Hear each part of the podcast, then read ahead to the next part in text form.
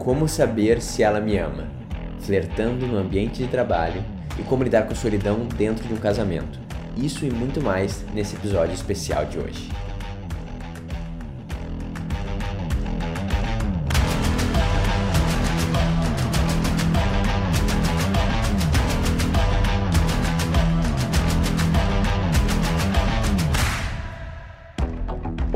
Sou Adriano Rádio, muito bem-vindo ao podcast O que os seus amigos não te dizem. E agora a gente vai continuar a segunda parte desses trechos de destaque de uma live que eu dei de perguntas e respostas só sobre relacionamento. Então, a gente vai ser bem prático, bem específico e de repente é o que tu precisa ouvir para dar o próximo passo no teu relacionamento. Como saber se a pessoa está mesmo disposta a te assumir para a vida? Como saber se a pessoa está mesmo disposta a te assumir uh, para a vida? Tá, muito boa essa. Tem uma outra que eu queria até botar junto, eu não vou botar que eu responder as duas juntas, que era, tava logo ali, botar na caixinha, que é eu amo ela, ela fica comigo, mas já deixou claro, pelo menos por enquanto, que não quer nada sério. Que eu acho que. Olha, Fernando dando uma dica ali.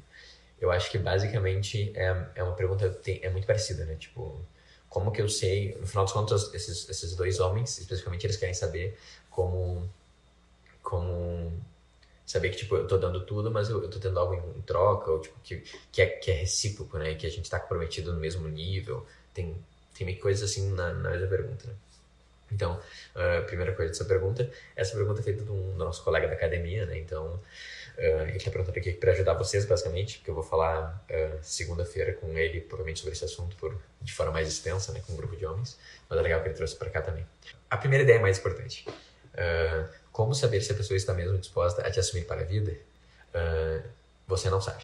Mas quando ela é mãe, de, eh, quando ela é mãe dos teus filhos, quando você está já há 10 anos, você nunca sabe. Isso que eu acho mais incrível, e eu estava tendo uma conversa com uma amiga minha uns dias atrás, é porque a gente tem essa visão do amor ideal, do amor infantil, que é esse amor da pessoa que está disposta a assumir a vida por ti.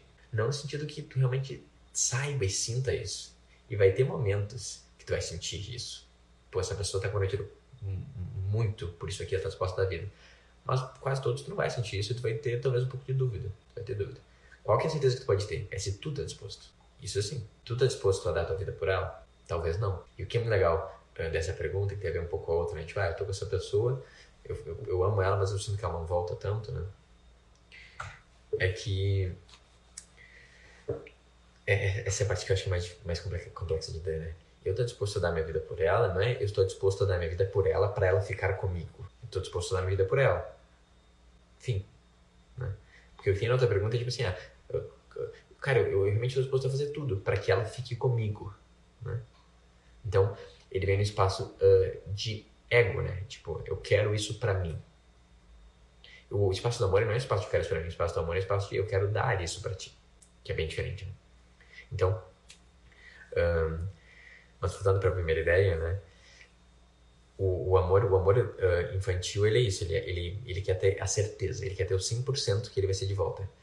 Por quê, galera? Agora, quem que teoricamente deveria ter esse papel desse amor incondicional em relação a ti? Que tu está confundindo as coisas. Vai lá, me ajuda aqui, escreve. Quem que deveria ter esse papel desse amor incondicional e amor uh, 100%, independente do que tu faça? Quem que te ama dessa forma? A mãe. A mãe. Exato. E essa que é toda a treta e por isso que eu faço meu trabalho, né? Pô, se a gente só entendesse e conseguisse separar um pouco o amor de mãe pro amor de, de relacionamento, ia ter tudo resolvido. Mas não é simples assim, não é fácil. Por quê? Ah, porque o amor de mãe é o nosso primeiro amor. Então é assim que a gente aprende a amar. E daí faz parte do adulto entender, ah, mas é diferente do de mãe? É. É bem diferente. É bem diferente, amigo. E daí, ah, não, então não quero. Ah, bom, daí, porra, à vontade. Não precisa querer. Eu falei, vai ter que se esforçar todo dia para não querer, daí com 60 anos de idade tu consegue morrer sozinho. É uma luta, mas tu consegue, se tu insistir, tu consegue, né? Então é isso. Sorico é sempre, quando a gente separa, quando a gente briga, nossos problemas de relacionamento, é porque a gente não tá tendo o amor incondicional de mãe. É quase sempre esse problema, né? Só que buscar isso é buscar já a autossabotagem, é buscar a desistão do relacionamento. Porque a tua mulher, a teu parceiro, ele nunca vai te dar o amor incondicional de mãe. Na real, nem a mãe vai dar. Se for parar pra olhar, aí são os traumas, né? Esse é uma, é uma, uma vontade infantil mesmo, né? O amor incondicional é uma vontade infantil idealizada. Ele não existe. Agora, como é que é o amor de adulto, o amor real? É, tem uma pessoa que está ali comigo e eu não tenho muita ideia de o quanto que ela está ali comigo e, tipo, né, se ela está comprometida no mesmo nível que eu e é isso, tipo, se eu tô disposto a meio que deixar tudo ir por ela e se ela vai fazer isso comigo, eu, cara, eu, na real, no final das contas, no último nível, eu não sei até onde que ela vai. Eu tenho evidências constantes que ela tá comigo e tal, mas no final não sei. O que que faz? Mesmo assim, eu amo ela com todo o meu coração. E é isso que vira o amor. E por isso que eu, eu, eu, tem esse clichê, o pessoal fala bastante, eu sempre volto. No final das contas, amar é um ato de fé. A reciprocidade ela não está instantaneamente ali estampada. E quanto mais consegue fazer isso de forma genuína, tipo, ah, eu amo essa pessoa com todas as suas falhas, do jeito que ela é, eu, eu amo servir ela, a minha experiência que é, é que mais eu sinto o amor de volta. Só que não dá para fazer de forma maquiavélica. Que daí eles te pegam no meio do caminho. Não dá pra enganar esse negócio. Né? E tem vários momentos que eu faço esse deslize. Eu fazia muito esse deslize. É um bom, é um bom medidor de, de maturidade, de como moleque tu é. É o quanto que tu fica fazendo as coisas para agradar. Ah, tipo, isso aqui, aqui eu vou ganhar biscoito. Pô, aqui ela vai deixar, vai, vai gostar de mim aqui, ela vai deixar amanhã eu poder sair pra jogar meu futebol com os amigos. Tipo, meio que estrategista, maquiavélico, assim, tipo, buscando, tipo, uh, que te sirva o mundo, que ela te sirva, né? Não vai dar certo. Não funciona. Agora, quando você fala assim, ah, tô disposto a me sacrificar um pouco mais por ela e amar mais ela, daí mais ela se sacrifica de volta para ti. Essa é a minha experiência, pelo menos, tá? E foi uma grande virada de chave, assim, quando. Eu simplesmente. O, o que é importante para mim, eu, eu falo e não manipulo. O que, o, o que é importante para mim, eu falo. Isso é importante para mim. Eu gostaria de, de talvez desse comportamento, que tu comportasse assim de vez em quando por, por, causa dessa necessidade. E ela escolhe se ela vai acatar ou não, né? E eu peço. E do resto, o que eu faço, eu sirvo de coração, eu sirvo porque eu amo. Eu não lavo a louça uh, do almoço porque eu quero que ela lave a louça do jantar, entendeu? Se não der pra lavar a louça do jantar, eu lavo a louça do jantar de novo. Tô falando isso normalmente ao contrário, tá? Eu não lavo louça nenhuma e ela lava todas as louças. Vamos ser bem, né? Deixar aqui a, o mérito correto. Mas o ponto se mantém. Né? E obviamente a gente vai ter que conversar e equilibrar uh, os limites e as tarefas, a gente faz esses acordos, mas é do espaço de servir mesmo. Né? Manipulação que pode levar a sugar a energia do outro. Exato. Então, isso que eu acho muito legal, cara. Essa ideia que, tipo, amar adulto, amar maduro, o amor real, ele é uma aposta. E essa é a diferença. Ele é uma aposta. Então, eu não tenho como saber se ela está disposta a te assumir, né? O que tu faz é, se tu vê ele algum sentido, se tu vê algum propósito, tu sente uma coisa muito forte, tu luta por aquilo. E tu luta até uh, né, você seguir o progresso, esses tickets estão conectados. Né? E vai chegar um momento que tu vai começar, e é, é, difícil ver isso, né? Tu vai começar só tipo, a se humilhar e tá fazendo um espaço de carência e falar assim: eu quero que você fique comigo, você é o ar que eu respiro. Daí se perdeu o negócio todo. Né? E essa é a parte mais difícil e é por isso que eu faço todo o meu trabalho, a Academia do Meu Virtuoso, porque eu sinto que uh, a gente não, não, principalmente os homens, eles não sabem como se relacionar num lugar masculino, né? Uh, eles se relacionam normalmente totalmente uh, entregues para suas emoções, para sua criança ferida, buscando essa carência. Né? Então, é, é, sempre essa grande metáfora, né? Tipo, o homem, no final das contas, ele tira o coração, ele põe para fora, ele fala assim, isso aqui é seu. Só que se ela dá um tapa na bandeja, jogar o corpo no chão e cuspir no coração, ele pega de volta e continua andando, entendeu? É que é difícil é, conseguir explicar que existe um momento que eu estou 100% entregue e focado no relacionamento, ao mesmo tempo que eu vou sobreviver se não funcionar. Normalmente o que acontece? Como a gente se relaciona no lugar infantil, da criança ferida e emaranhado com nossa ânima, né, com o nosso lado feminino, nossas emoções, a gente põe tudo as fichas naquilo. Né? Então, tipo, eu só vou ser feliz se essa mulher me amar de volta.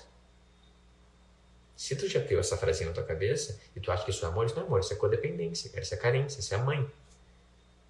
Ninguém vai te dar isso, essa felicidade. Não é tipo assim, ó, eu preciso dessa mulher para ser feliz. Isso é uma dependência química, basicamente. Isso não é uma escolha. O amor é uma escolha, né? não é uma necessidade. Então, realmente achar desse espaço que é tipo assim, cara, eu tô botando tudo, eu tô botando toda a minha aposta, todo o movimento e me entregando para essa mulher. E se ela disser não, e eu acho que ela for importante para mim, eu vou fazer isso mais algumas vezes. E eu tô pronto para ser destruído. Eu botei no stories atrás, a diferença do moleque e do homem é que o homem ele tá pronto para ter o coração dele destruído todos os dias. E mesmo assim ele vai lá e sai de casa e abre o coração, né? aquela coisa, aquela imagem de Cristo, né? o coração exposto. E, e, a gente confunde isso com fala assim, não, mas se eu estiver muito envolvido eh, emocionalmente, muito vinculado emocionalmente, e daí dá qualquer coisa eu vou me quebrar, que nem já me quebrei no passado. Eu falei, não, amigo, quebrou no passado, foi tua criança que se quebrou no passado. Tua criança é ferida, cara. Porque você botou toda a tua ficha que fosse um adolescente de 15 anos de idade falando que era o amor da tua vida, cara. Moleque. É muito... Tu acha que isso, que é se entregar com todo o teu coração, é somente botar toda a tua ficha que ele falar assim, ai meu Deus, eu. E tu ligar pros amigos nervosos, ai cara, eu tô muito nervoso, eu vou sair com ela agora, ou eu vou ligar pra ela e vou ver se ela vai sair comigo. Cara, tipo, tu tá emaranhado na tua ânima aí, tipo, virou só basicamente o feminino, entregue pros sentimentos e ainda no espaço de carência, né? Não no espaço de servir, no espaço de amar, que é outro, outro espaço. E, e que esse espaço existe é a minha missão no mundo. Eu sempre falo assim, homem, existe um jeito diferente, cara. Então precisa ficar uma menininha de 15 anos de idade apaixonada, tremendo quando ela entra na sala e tal ou ser um cara que vai pro outro lado, que é, tipo, super cool e não tá nem aí. Fala, não, tô nem aí. Ela, ela que vai atrás de mim, ela que me ama. Mim, eu sou sozinho, nem que tal. Meu charuto, minha moto. Né? Eu sempre gosto da comparação do... Uh, vai depender qual é a tua referência, né? Mas o Sawyer, do, do, do Lost, ele representa isso. Ou pra quem é mais nerd, o Sasuke, né? Do Naruto e tal. Sempre tem esse cara que ele é só, tipo, ele é meio que silencioso, ele é muito foda. E ele, tipo, o coração dele não, não tem acesso. E as mulheres realmente se atraem por isso, né? Então, o moleque ele fica fazendo essas duas coisas. Ele, ele vira uma menininha de 15 anos de idade apaixonada e chora depois porque demorou 15 minutos para responder um WhatsApp. Acontece isso, tá? Ou ele vira um cara tipo assim: não, não, não. Tô nem aí, foda-se. É, sou fodão e tal. Não, eu tô namorando vários anos tempo aqui, sou fodão. Moleque, tá moleque pra lá e moleque pra cá, entendeu? Tem um homem que tá bem no meio ali, que ele com coragem vai lá e põe seu coração para fora e fala: Eu te amo, eu vou lutar por ti. E se você me negar, eu vou atrás de novo. Se você me negar, eu vou atrás de novo. Se você me negar, por mais algum bom tempo eu tenho dignidade, né? E eu sei que eu vou sobreviver sem você. Né? E o universo está me dizendo que talvez não seja você, então eu sigo em frente. Sigo em frente com o coração exposto. Como superar um amor não correspondido que trabalha comigo? Uh, acho que eu respondi um pouquinho essa né, há, há um tempo atrás, né? Só que especificamente aqui, como tá falando que trabalha comigo, eu botaria só um ponto, né? Que é o quão não correspondido é, né? Porque a gente infere muitas coisas, né? Então, até a gente chegar em algum momento e falar assim, uh, cara, tem um minuto, né? Tá indo no banheiro, escovar nem depois da moça. Não, é só porque, cara, eu sinto uma atração, né? Forte por você e acho que eu gostaria de te conhecer melhor.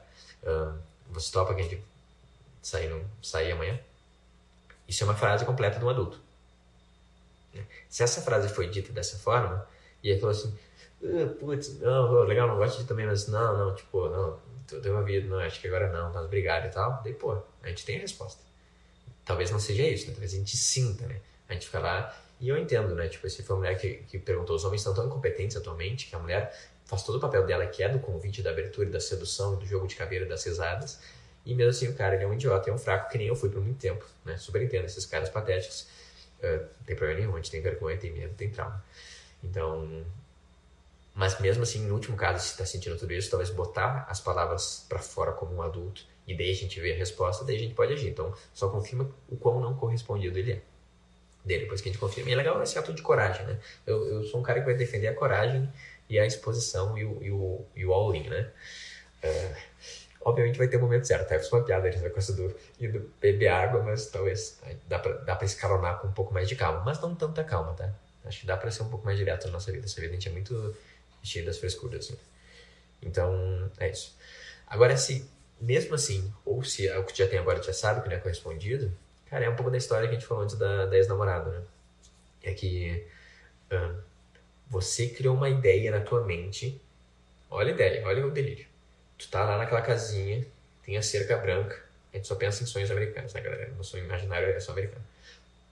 Tá lá a cadeira de balanço, tem lá o cachorrinho do lado e tem 37 netos correndo e tu com a mão dada na cadeira de balanço, tá assim, caraca, é essa.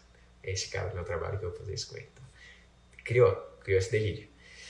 Uh, e do que, que o universo tá, tá te dizendo, uh, né, que nem o Waze, falou assim, cara, uh, eu vou ter que corrigir o teu curso, né, porque não é esse o curso, tá fechado essa rua aqui. E o universo tá, tá te dizendo, de novo, se tu já testou isso não foi respondido, tá falando assim, não é isso, querida, o universo tá te dizendo. Não é isso, querida. Né? Ou não dessa forma, pelo menos, ou não agora. Independente é, não é isso, querido.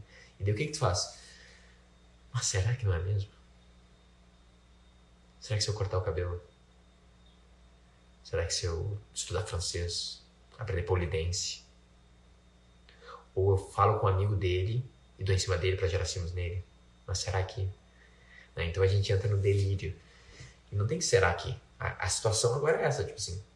Do jeito que tá agora toda a situação, como você tá, como ele tá, parece que não, não tá dando liga, né? E daí tu, tu aceita isso, tipo assim, não deu liga agora, né? E no espaço de, de dignidade mesmo, tipo assim, tá bom. Uh, eu ainda tenho bastante atração por ele, uh, mas por enquanto vou, vou botar meu foco em outra coisa. E eu recomendo muito botar teu foco, uh, para homem e para mulher, tanto faz, é em si. Em si por quê? Porque a gente está botando a nossa felicidade na outra pessoa. Tipo, essa outra pessoa vai me fazer feliz, né? E daí a gente não está olhando para si.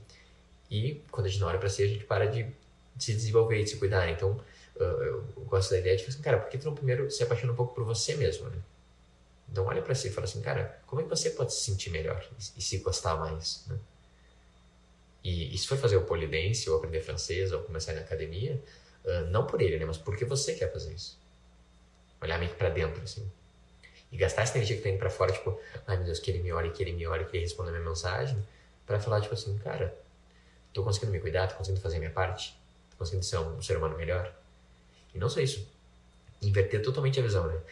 Talvez não para ele que tá muito confuso já, mas para as outras pessoas. Tipo assim, cara, essas pessoas que estão do meu lado aqui, deixa eu ver. Ah, tem um cara aqui, tem um cara aqui. Tu tá bem, amigo. Você, cara, você precisa de ajuda com alguma coisa, né? E daí a gente vê como que a gente é útil pro mundo, na realidade. Como tem um monte de gente com um monte de necessidade que a gente poderia estar ajudando se a gente saísse do nosso sonho da cadeira de balanço com um cara que não tá nem olhando pra gente, entendeu? O sentimento de solidão num relacionamento é normal ou é um sintoma que algo está errado? Muito bom, tô dando a variedade e a dificuldade, né? E eu quero te falar, é engraçado isso, porque eu fiz um, uns. Cara, tipo, deve fazer quase um ano atrás. Que eu tava me... Foi a primeira vez que eu me posicionei claramente a minha visão sobre o feminismo. Eu não tinha falado sobre isso. Eu morria de medo de ser destruído e cancelado.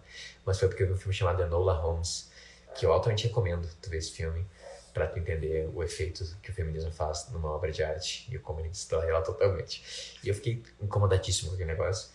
Uh, e daí nele conta a história rápida da diferença de arte e de propaganda. E, resumidamente, a arte, ela flui e ela vem não de si. Né? Ela vem através de outro lugar, né? tem uma inspiração maior. E ela não tem um objetivo, ela vai se construindo sozinha. Né? Os maiores autores, eles falam, ah, chega um momento que a história começa a se escrever sozinha, não é mais eu que estou escrevendo a história. Já uma propaganda, ela tem uma intenção. Eu estou aqui fora e eu quero gerar uma mensagem, então eu crio uma propaganda. Né? Propaganda política, nazista, propaganda que eu aprendi na faculdade. Uh, e daí, obviamente, a arte, ela conecta e a gente chora e a gente acha uma coisa incrível. Propaganda, às vezes são legais, se a gente gosta das ideias, se a gente concorda, normalmente é uma merda. né? O meu, o meu grande debate que eu tenho comigo mesmo aqui é para tentar não fazer propaganda, porque eu sou bom na propaganda. Eu sou bom no, no, no copy, em escrever as mensagens. E o que eu gosto dessa brincadeira que tá aqui é que joga uma pergunta aqui que eu não tinha pensado nada sobre ela. E daí eu falo assim, tá bom, vamos ver, se eu tiver que dar um jeito nisso, então eu sinto que eu tô mais próximo da arte, vamos dizer assim, porque tá mais fluido o negócio, não tendo que construir e levar para algum lugar. Eu vou falando e depois a gente vai chegar onde for chegar que eu não tenho a mínima ideia. Então, é legal esse, essa brincadeira aqui, eu sinto mais fosse num ringue mesmo. E, tipo, tá vindo soco eu vou tentar responder de acordo com cada soco, assim. Então, tem essa emoção e essa autenticidade que acho que só esse, esse vida real que, que ela gera. Então, vamos lá, cara. Sentimentos do relacionamento normal ou sintoma de algo está errado? Cara, muito bom essa pergunta. No último caso, a gente sempre está sozinho, tá? Acabou? uh, não, de verdade, acho que é, que é, importante a gente se dar conta disso, porque uh, nós, nós, a gente, do jeito que a experiência foi desenhada, a gente vem dentro de um corpo, dentro de um ego, dentro de uma personalidade, né? Então a gente vem como um indivíduo. E daí a gente botou vários indivíduos para relacionar e lembrar que a gente é mais que um indivíduo. Falando da minha filosofia, que é uma mistura de muitas filosofias, né? Então, a gente tem que fazer isso através do ponto de vista do indivíduo, né? Eu, eu, eu amo o outro. Só que ele, é ele é o outro. E eu sou eu. Né? E no final das contas, por mais que eu tenha uma simbiose quase muito grande, e literalmente acontece isso, tipo, eu penso uma coisa e minha esposa fala e tal, e é assustador, no final ela não, ela não sabe como que é a experiência para mim da vida. Ela não sabe. Talvez seja que melhor saiba do mundo. Mas, cara, deve ser 30% do que é de verdade. Ela não entende como é que é a experiência de viver para mim. E eu não entendo como é que é pra ela. Eu não tenho acesso a isso. Não tem, não tem como acessar. A gente tenta, em momentos de superconexão, quando tá fazendo amor, por exemplo, momento de se unir em um só, mas meio que um lapso e é meio que só, tipo, é uma coisa mais energética que eu me sinto como um só. Mas eu não sei como é a experiência da vida dela exatamente. Então, no último caso, a gente tem que se dar conta que a gente sempre tá sozinho. A gente tá sozinho com a gente mesmo. Né? Então, eu acho que o sentimento de solidão, hum, ele vem com a ideia que, tipo, ah, ninguém realmente me entende. Né? Em algum sentido, isso é verdade. Ninguém realmente te entende. E talvez nunca ninguém vai te entender. Né? Basta só você se entender. O que é legal, que já, já gera algum, alguma uma tarefa pra gente fazer, né? Porque quando, pelo menos, a gente começa a se entender, a solidão começa a diminuir um pouco, né? Porque a gente... É isso, né? Começa a ter terrenos mais familiares que a gente tá andando na nossa psique, na nossa experiência, não é mais tanta, tanta confusão e opressão, né? Então, em último caso, acho que faz sentido. Agora, o que pode acontecer é, é qual que é o normal, talvez seja essa pergunta. Né? Então, quão sozinho deveria me sentir no, no, dia a dia, né? Então, por exemplo, uh, eu não me lembro você agora, cara, que fez a pergunta. Eu, como tenho uma, uma, sou casado há oito anos, né, e tenho uma filha de três anos, uh, para mim, agora, o que me falta é momento de solidão, né? Eu não tenho, não tenho solidão basicamente nunca. então, uh, tem sempre muita coisa acontecendo, né? E é muita energia, e é muita é demanda, tipo, preciso de ti aqui, e aqui, aqui você tem que olhar e tal. Então, isso te deixa muito ocupado. Então, não tem quase espaço para solidão. Um relacionamento com criança vai ser cada vez mais, mais isso. Né? Então, agora, mesmo assim, eu consigo imaginar se eu poderia me sentir muito sozinho. Cara, no final das contas, a solidão, quando começa a ser sentida de uma forma muito mais frequente, ela é o primeiro passo da depressão. Por que? Vou explicar melhor. Uh, a depressão vem de uma ideia que, uh, no final das contas, uh, eu não consigo lidar com a experiência da vida e, e a vida não faz sentido. Essas são as ideias depressivas, né? Só que daí, antes, antes disso, tem também uma ideia que é tipo, e ninguém me entende. E eu tô sozinho nessa. Então é como se fosse uma escadinha da depressão. Essas são as primeiras ideias, né? Então, ninguém me entende, eu tô sozinho nessa. No final das contas, mais que eu falei, tem uma premissa que é verdade, elas são ideias de soberba. Uh, porque elas, elas são ideias que estão contando o quê? Que você é especial. E você não é especial. Você é um ser humano, nem todos os outros. Todos eles têm suas, suas especificidades, mas ninguém é especial exatamente. A experiência é essa. Essa confusão aí de sofrimento, dor, suor, lágrima e amor. Todo mundo está passando por essa experiência, né? Uh, e a solidão vem uma ideia que, tipo, ninguém entende realmente o, o teu sofrimento, ninguém entende o teu pensamento. Então, a solidão, ela vem de uma ideia que vai levar para a depressão, que é um olhar muito focado em si. O que eu sinto, o que eu penso. Que ninguém me entende, os outros me entendem. Ele olha muito para si. Então, quase sempre ah, o antídoto para a solidão é a gente inverter, que nem que eu estava falando antes, que é começar a olhar para o outro. O que o outro está sentindo, será? O que o outro está pensando? O que eu posso fazer para ajudar o outro? O que eu posso fazer para servir o outro? Quando uma família em si, isso te, a, a, família te obriga a fazer isso, né? Porque a gente tem que gerenciar muitas coisas ao mesmo tempo, então tem muita demanda para eu servir. Então, isso já ajuda, mas se tu não tiver tanta essa demanda, pode ativamente fazer esse questionamento. Quando começar a ficar muito sozinho, fala assim, não, tá, mas interrompe isso. E a minha esposa, como é que ela tá? O que ela tá sentindo agora? Meu irmão? E meu colega de trabalho? E minha mãe? Como é que eles estão, senhor? Tem alguma coisa para ajudar eles? E através desse questionamento, né, dessa mudança de foco do, de eu, eu, eu e pro outro, a gente vai se sentir cada vez menos sozinho. Porque a gente vê que todo mundo tá na merda. A gente tem esse lado meio invejoso que fala assim, ah, mas que todo mundo esteja na merda? Se eu tô na merda também, né? Pô, não deixa eu ficar na merda sozinho. E conversa um pouco com uma pessoa, tem que tá todo mundo na merda. É uma confusão esse negócio, que ninguém sabe o que tá fazendo.